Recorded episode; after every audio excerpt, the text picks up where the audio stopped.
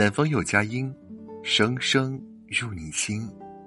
嗨，晚上好，我是男生。今天过得好吗？欲言善则深交，欲言恶则淡交。吃够了说错话的亏，才会顿悟。所谓人情世故，多半在于你说话的方式。越优秀的人。越懂得说话得体，让人舒服，自然会赢得青睐；而那些口无遮拦的人，其实是在折损自己的人缘，让自己的人生的路啊越走越窄。曾有一位主人宴请四位客人，有三位客人准时到了，另一位迟到了，宾客未到齐就没法开饭。主人一着急，大声问管家。该来的客人怎么还没来？说者无意，听者有心。在场的一位客人听了很不舒服，心想：该来的没来，难道我是不该来的吗？于是推脱有事先离开了。主人看到有人走了，又着急了些，于是脱口而出：“怎么不该走的反倒走了呢？”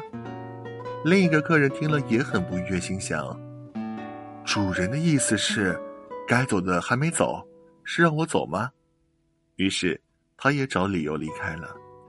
主人顿觉委屈，立马解释道：“我并不是叫他们走啊。”在场的最后一个客人听了很生气，大声质问道：“并不是叫他们走，难道是叫我走？”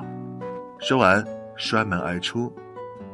因为福祸之门，一言可暖人心，一言亦可伤人。稳住嘴，三思而后行，是社交场的特别通行证。有人曾说：“你说的话，其实就是别人眼里的你。”大家都想改变自己的命运，好好说话就是改变命运。成年人的生活，无非是逢山开路。